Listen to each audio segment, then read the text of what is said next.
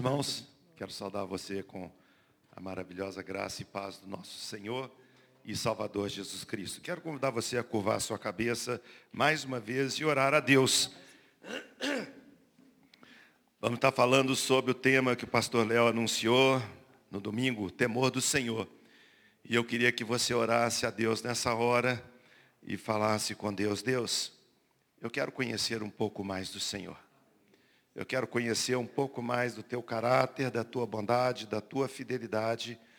Eu quero de fato saber um pouco mais quem tu és. Quem é Deus?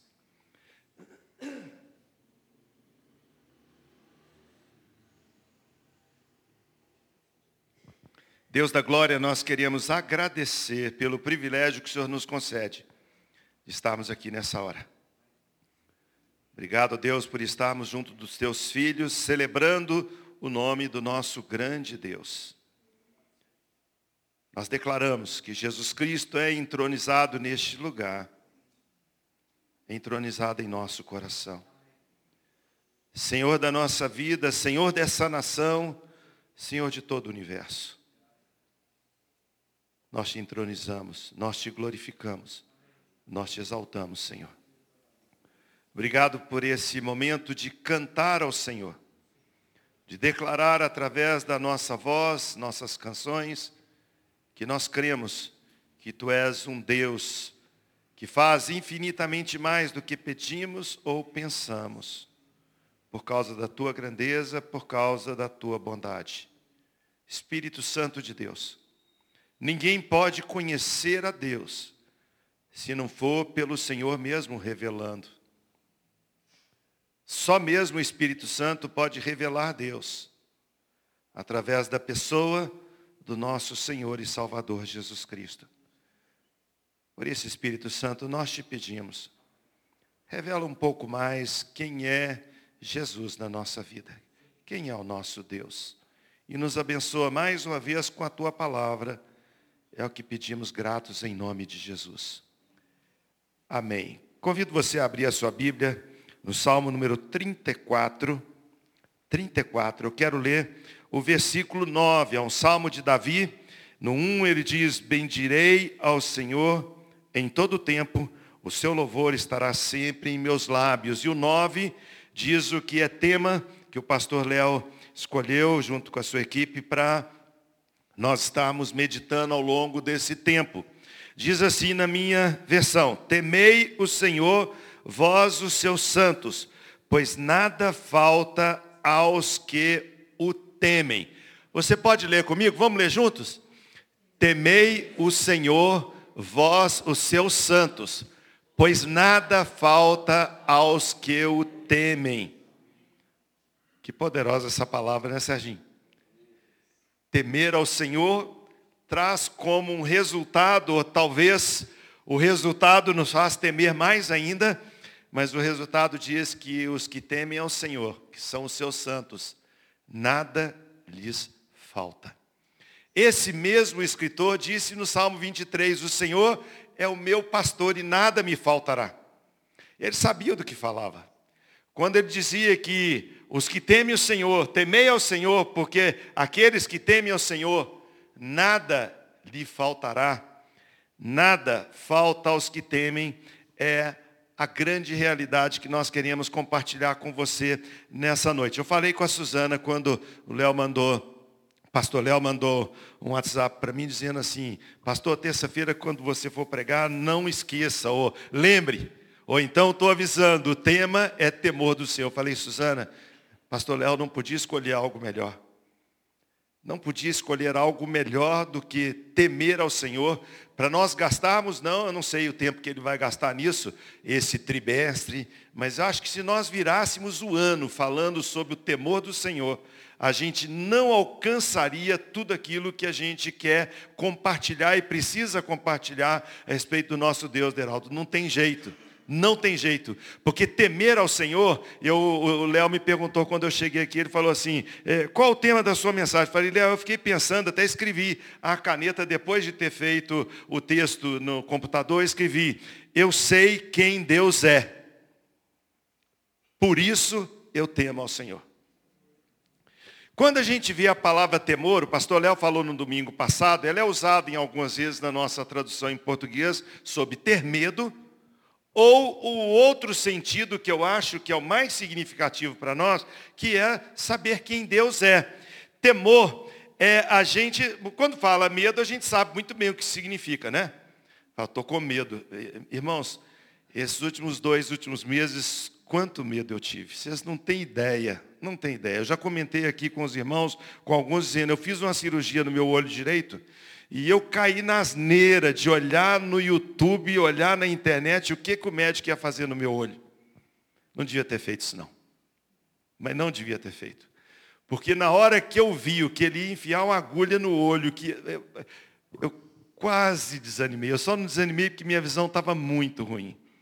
Tem uma semana que eu estou usando óculos e enxergando novamente, sem estar tá tudo deturpado, mas você não tem ideia do preço que eu paguei para fazer isso. Você não tem ideia. Estava conversando com o irmão essa semana, falando com ele assim, eu estou com um chiado na minha cabeça. Débora, eu estou com um zunido aqui que eu, não é ouvido. Eu tampo o meu ouvido e o chiado continua. Eu tampo do outro, ele, ele continua. Eu sopro para ver se é uma pressão e não tem jeito. Não tem, ele continua. Estou achando que o zumbido ficou dentro da minha cabeça. Eu pensei assim, só pode ser estresse.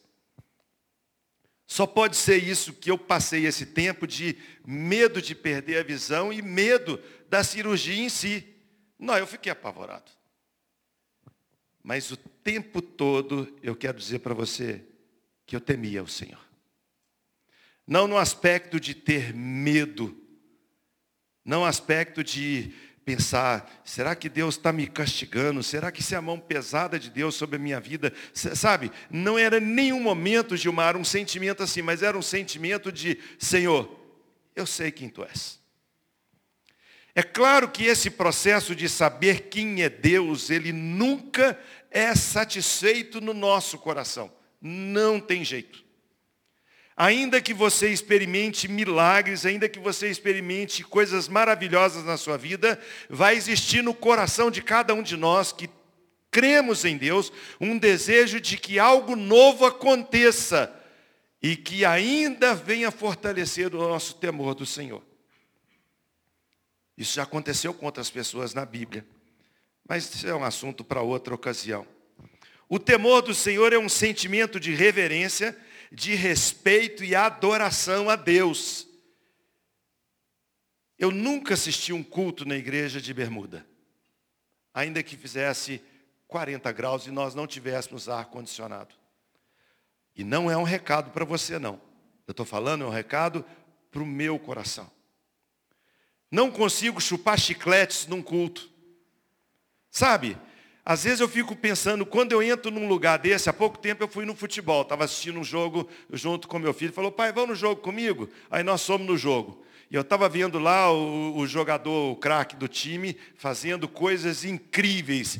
E eu pensando assim, não, mas esse cara é fora da curva. Aí alguém mandou para mim uma mensagem, eu vi uma mensagem dizendo assim, vão cancelar os jogos do Atlético, vão anular os gols, porque o Hulk não é desse planeta. Ele não tem inscrição. Isso o cara falando. E eu lá vendo o jogo falando assim, não, mas que cara. Irmãos, acredite se quiser.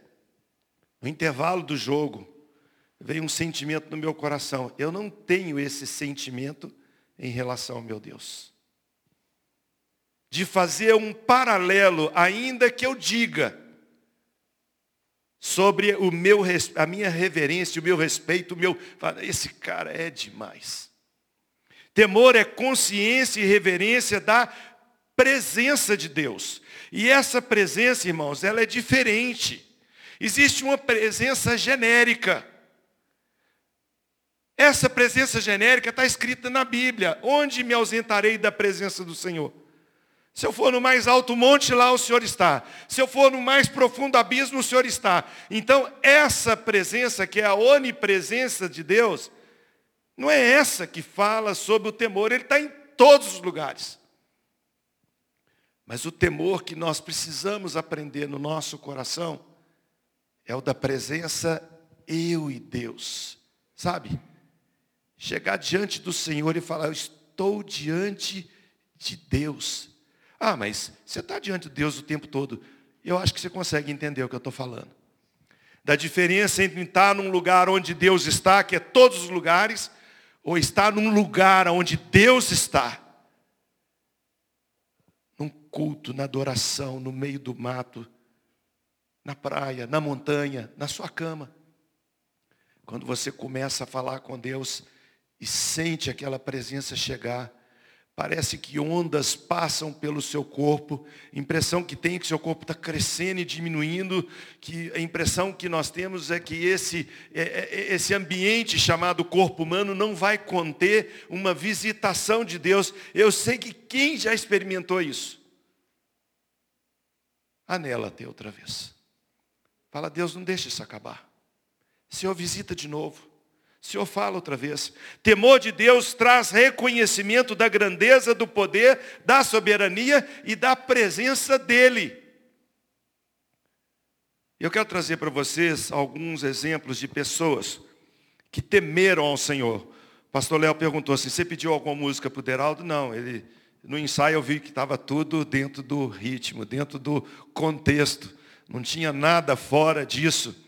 Porque o temor de Deus nos faz permanecer firmes na fé, enfrentando adversidades, porque o meu temor a Deus é uma declaração de que eu sei quem Ele é.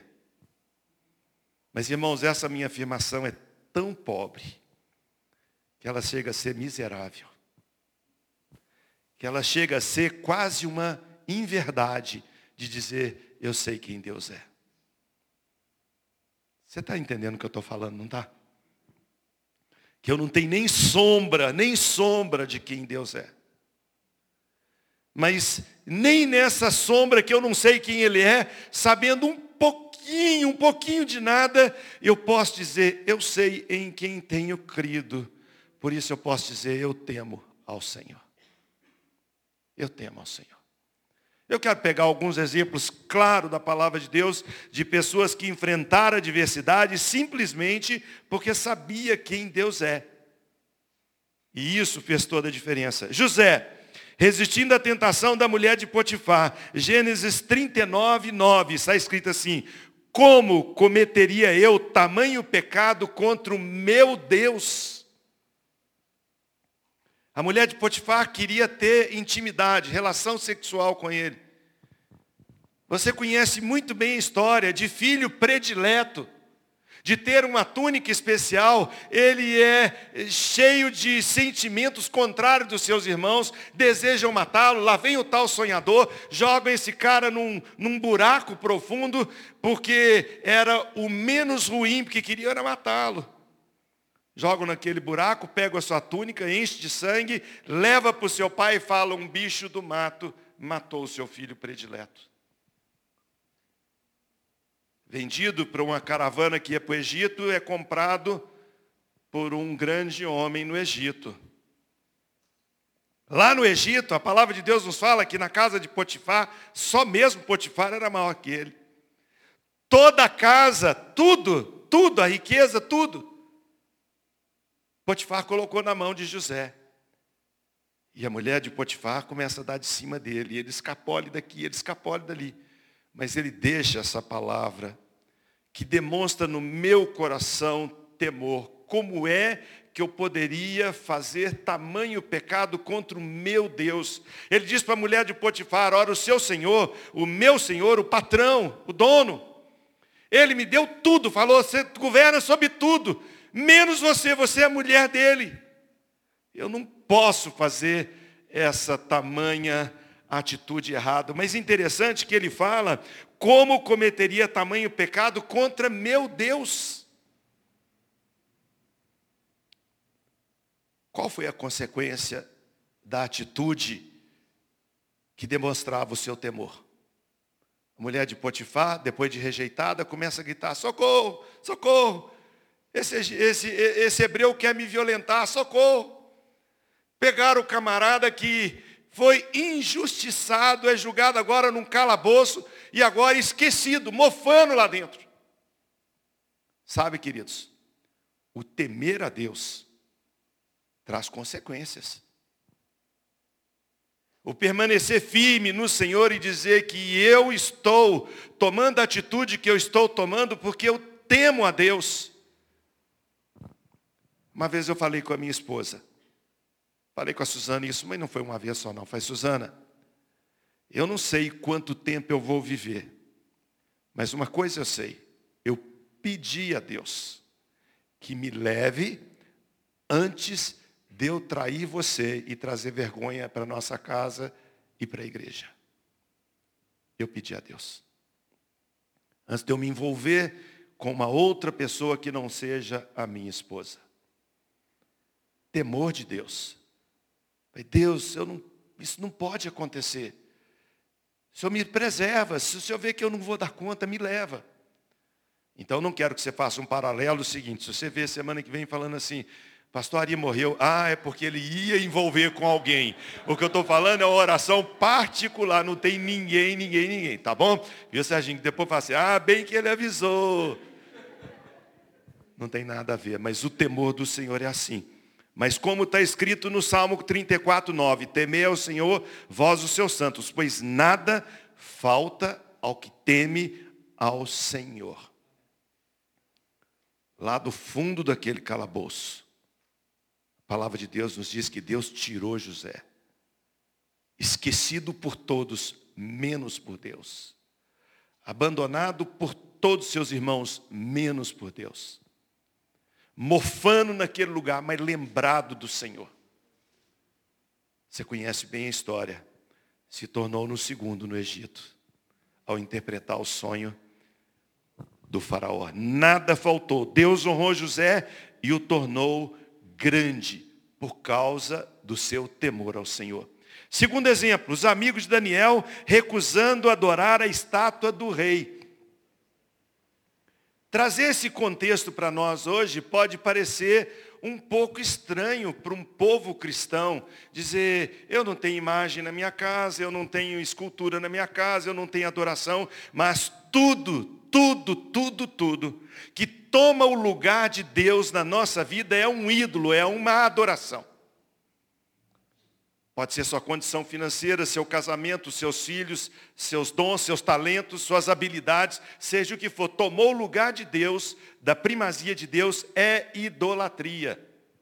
E a palavra de Deus nos fala em Daniel 3,17, que depois que esses moços tomaram a decisão de não se curvar diante da estátua do rei e de não adorar, a palavra de Deus nos diz que alguns sátrapas, alguns governadores lá de Babilônia, chegam para o rei e falam, olha, aqueles moços hebreus que você gosta tanto, não curvaram diante da sua estátua. Quem sabe já passou pela mente de algum de nós dizendo assim, tem hora que é difícil não ceder, tem hora que é impossível, tem, talvez tem que liberar um pouquinho aqui para conseguir ali, e às vezes sabe aqueles argumentos que a gente pensa, como eu vi um pastor outro dia perguntando, falando numa mensagem, dizendo assim, meu filho depois de um culto chegou para mim e falou assim, papai, Deus permite que a gente minta? Ou Deus abençoa uma mentira? Ele falou, não filho, Deus não abençoa a mentira. Papai, como é que ele abençoou Rabi? que mentiu quanto aos espias que estavam escondidos na sua casa. Falou, filho, isso é algo que é relativo a um propósito de Deus, não vão misturar. Não. E falou com ele. Mas eu quero dizer para você o seguinte, não minta. Esses moços foram ameaçados já sabendo as consequências. Não aconteceu com eles alguma coisa que eles, ah, mas eu não sabia que o rigor do rei ia ser desse jeito. A palavra de Deus nos fala que o rei manda, diz o seguinte, olha, eu vou dar para vocês uma segunda chance. E é assim mesmo que o diabo trabalha na vida das pessoas. Ele quer parecer que está dando uma segunda chance. Sabe por quê? Ele repete a situação. Ele repete a tentação. Fernando, quando nós ficamos livres ou vencemos uma tentação, nós não podemos pensar que a gente já está isento, livre, e agora dizendo, agora eu estou, esse problema não me pega mais, não. O diabo tem essa capacidade de mudar a roupa um pouquinho, de mudar o estilo, mudar a forma, camuflar um pouquinho e enganar as pessoas da mesma forma. Olha, vou mandar tocar o som da harpa, da trombeta, do cíntaro, do saltério, sei lá o quê. E vocês vão dobrar diante da estátua, senão vocês serão julgados na fornalha ardente. Aí vem uma palavra que enche o meu coração de esperança, que demonstra que quem teme ao Senhor sabe quem Ele é. Porque esses moços falaram no 3,17 Daniel, não adoraremos a imagem e não adoraremos a imagem do seu Deus, porque o Deus a quem nós servimos, se Ele quiser, Ele nos livra da fornalha. Se Ele quiser. E se Ele não quiser? Você está disposto a ser julgado na fornalha? Pois o rei mandou levantar o fogo da fornalha sete vezes mais. Ficou tão irado quando ele viu toda a planície se curvar diante da estátua e só aqueles três homens em pé eretos, dizendo: Nós não curvaremos, não adoraremos nenhum outro Deus. E o Deus que nós servimos, se Ele quiser, Ele nos livra. Se Ele não quiser, rei, continuamos temendo ao Senhor. Tem consequências. Temer ao Senhor traz consequência na vida do crente. Traz consequência. Existe um peso, existe uma, uma, uma consequência quase que imediata. A palavra de Deus nos diz que ele mandou acender a fornalha sete vezes mais forte, e o fogo estava tão quente, tão ardente, que os soldados que lançaram aqueles homens amarrados dentro da fornalha morreram queimados. Mas louvado seja o nome do Senhor. Temei ao Senhor, vós os seus santos, pois nada falta aos que o temem. O rei baixa a cabeça, olhando para a fornalha, e pergunta para uns dos seus: quantos nós lançamos lá dentro? Três. Mas eu vejo quatro. E o quarto se parece com o filho dos deuses. Quem teme ao Senhor tem a visitação do próprio Deus, do próprio Senhor e Salvador Jesus Cristo, pois a Bíblia afirma: nada falta ao que teme a Deus. O que dizer então de Daniel no capítulo 6, quando os governantes daquela região conversam entre si e falam: Nós não acharemos nenhum erro em Daniel. O cara não erra, o cara o, não tem jeito, a gente tenta achar, mas o cara, ele é certo, ele é fiel, ele não sai da linha, ele não pisa na bola. Alguém falou, então nós temos que julgar ele contra o próprio Deus dele, contra a própria fé. Chega para o rei e fala, ó oh, rei, vive para sempre. Senhor podia fazer um edito, dizendo que por um tempo X, ninguém no seu reino possa orar, clamar, buscar qualquer outro Deus que não seja você. O rei enche o seu pulmão de alegria, nariz mais em pé ainda, quem sabe andando nos seus jardins suspensos de Babilônia, e ele fala, vocês estão certo. E assina o edito dizendo, quem, olha, porque está escrito desde o princípio, não é um resultado que o rei decidiu depois, não. Desde o princípio ele falou assim, Aquele que fizer o contrário do que eu estou dizendo, buscar outro Deus, vai ser lançado na cova dos leões. Então, a ameaça já foi dada. quero ver quem é o macho, quero ver quem é o homem, quero ver quem vai fazer isso. No 6,10 está escrito, por que, que Daniel temia ao Senhor? Está escrito, como de costume, Daniel continuou a orar três vezes ao dia ao seu Deus, como de costume. Qual era o costume daquele homem? Orar a Deus. Qual era o costume dele? Uma vida de devoção, uma vida de busca, uma vida na presença do Senhor. E quanto mais ele chegava na presença do Senhor, mais ele podia dizer: Eu sei quem Deus é, por isso eu temo o Senhor. Consequência? Chegaram para o rei e falaram: Olha, Daniel, esse hebreu, não te obedece. A palavra do rei não podia ser mudada. O rei, com pesar no seu coração, chega para Daniel e fala assim: Daniel, eu sinto muito, Daniel. Daniel, tomara que isso não fosse verdade, tomara que fosse mentira. Daniel deve ter falado para ele, que é isso aí? Preocupa não, eu confio em Deus. Como meus amigos disseram um tempo atrás, se o Senhor quiser, Ele me livra. Se o Senhor não quiser, Ele não livra. A Bíblia diz que Daniel foi lançado na cova dos leões. Irmãos, está escrito no texto sagrado. Está escrito. O rei passou a noite em claro. Logo de manhã, ele chega lá na cova dos leões e fala assim: Daniel, Daniel, Talvez tivesse ouvido o barulho de algum leão rugindo. Era uma cova de leões. Talvez o som tivesse um pouco deturpado pelo que ele ouvia. E falar, ô oh, rei, vive para sempre. Daniel, porventura o Deus a quem você serve te livrou? Daniel fala, rei, o Senhor mandou os seus anjos, mandou o seu anjo, e ele fechou a boca do leão fechou a boca dos leões. Irmãos, nós não podemos cair naquela ideia de triunfalismo de que Deus sempre vai fazer com que a coisa funcione bem para nós. O que a Bíblia diz é que nada falta aos que o temem. Esse nada nos leva a pensar que tudo, e o nosso tudo é o Senhor. O anjo passou lá à noite com Daniel. Você tem ideia do que pode ter acontecido naquela noite? Que papo que rolou, que conversa, ou que sentimento, ou que presença. Aquela visitação dos leões, irmãos, eu não sei te explicar.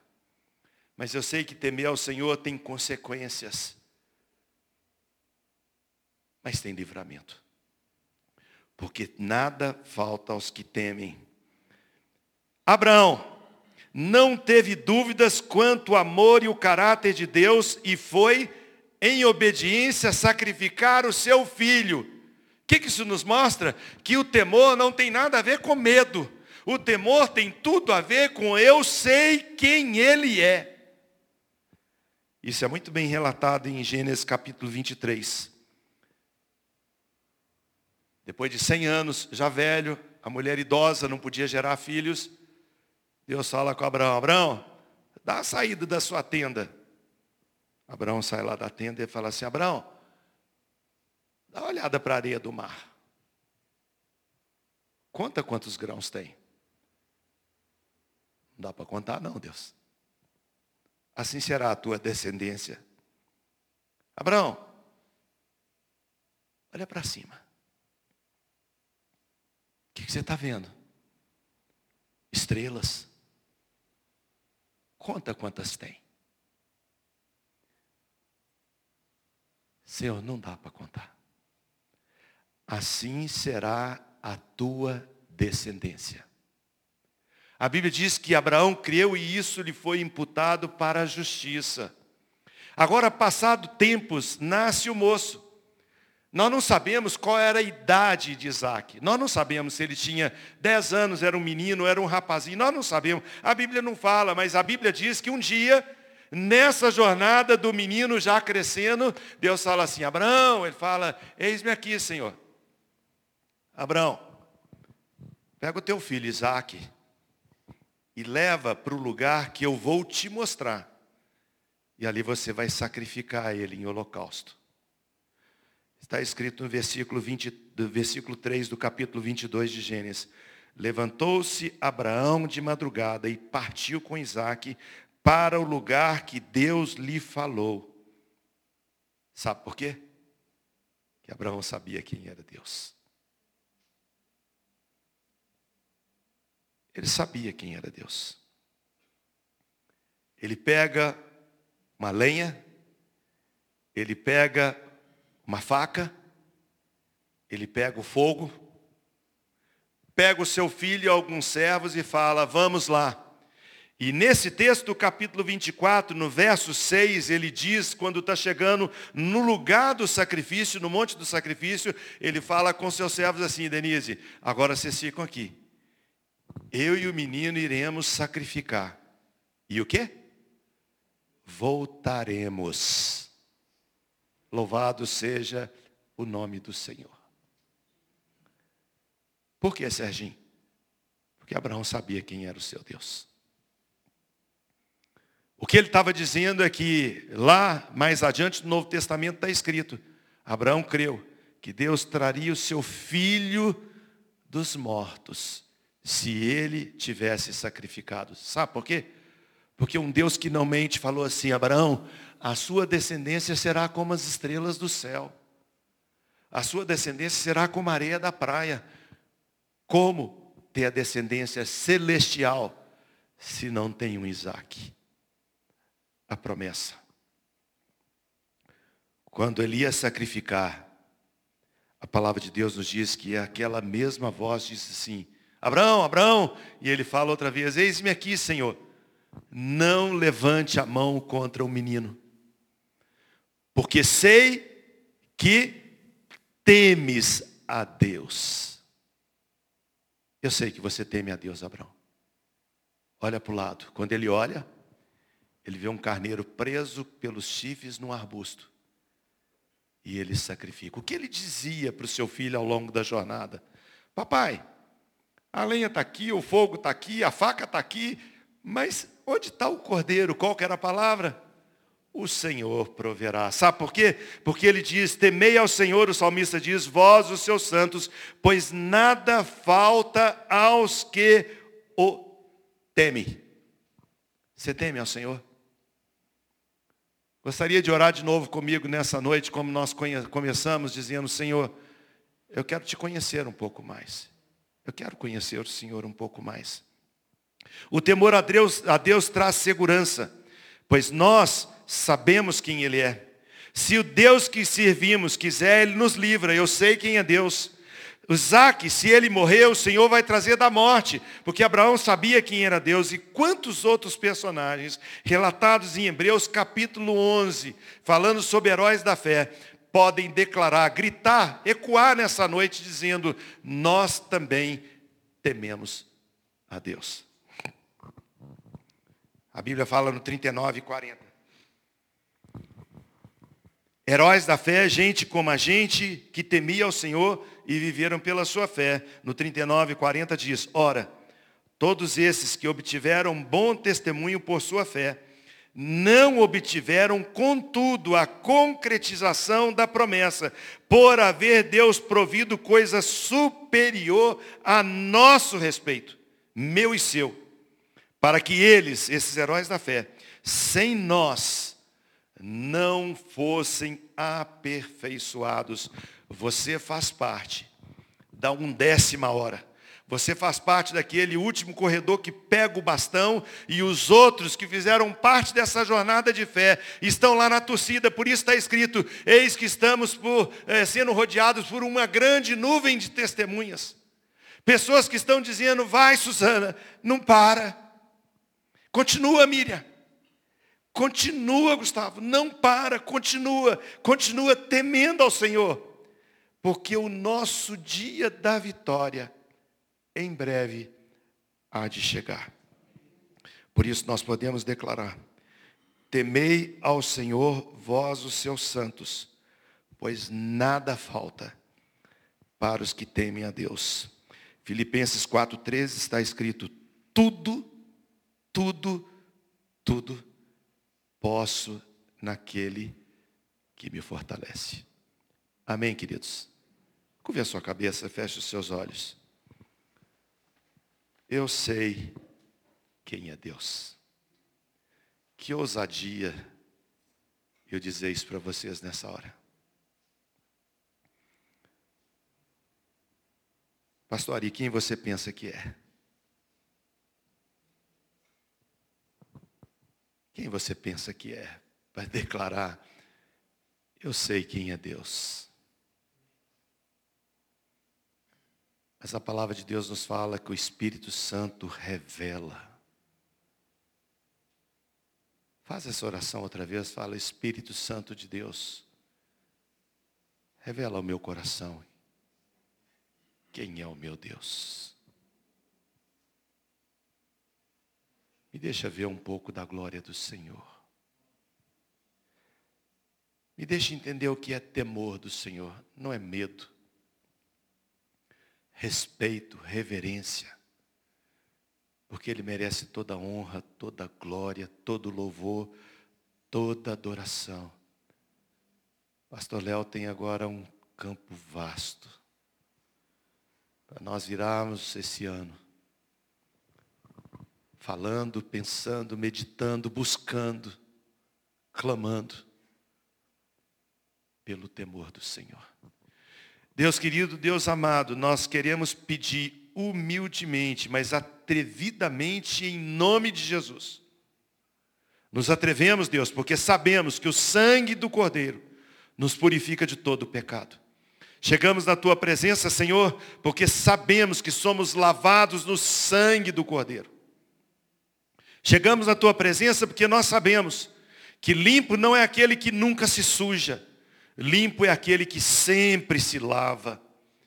Se andarmos na luz como ele na luz está, diz a palavra de Deus, o sangue de Jesus Cristo nos purifica de todo pecado.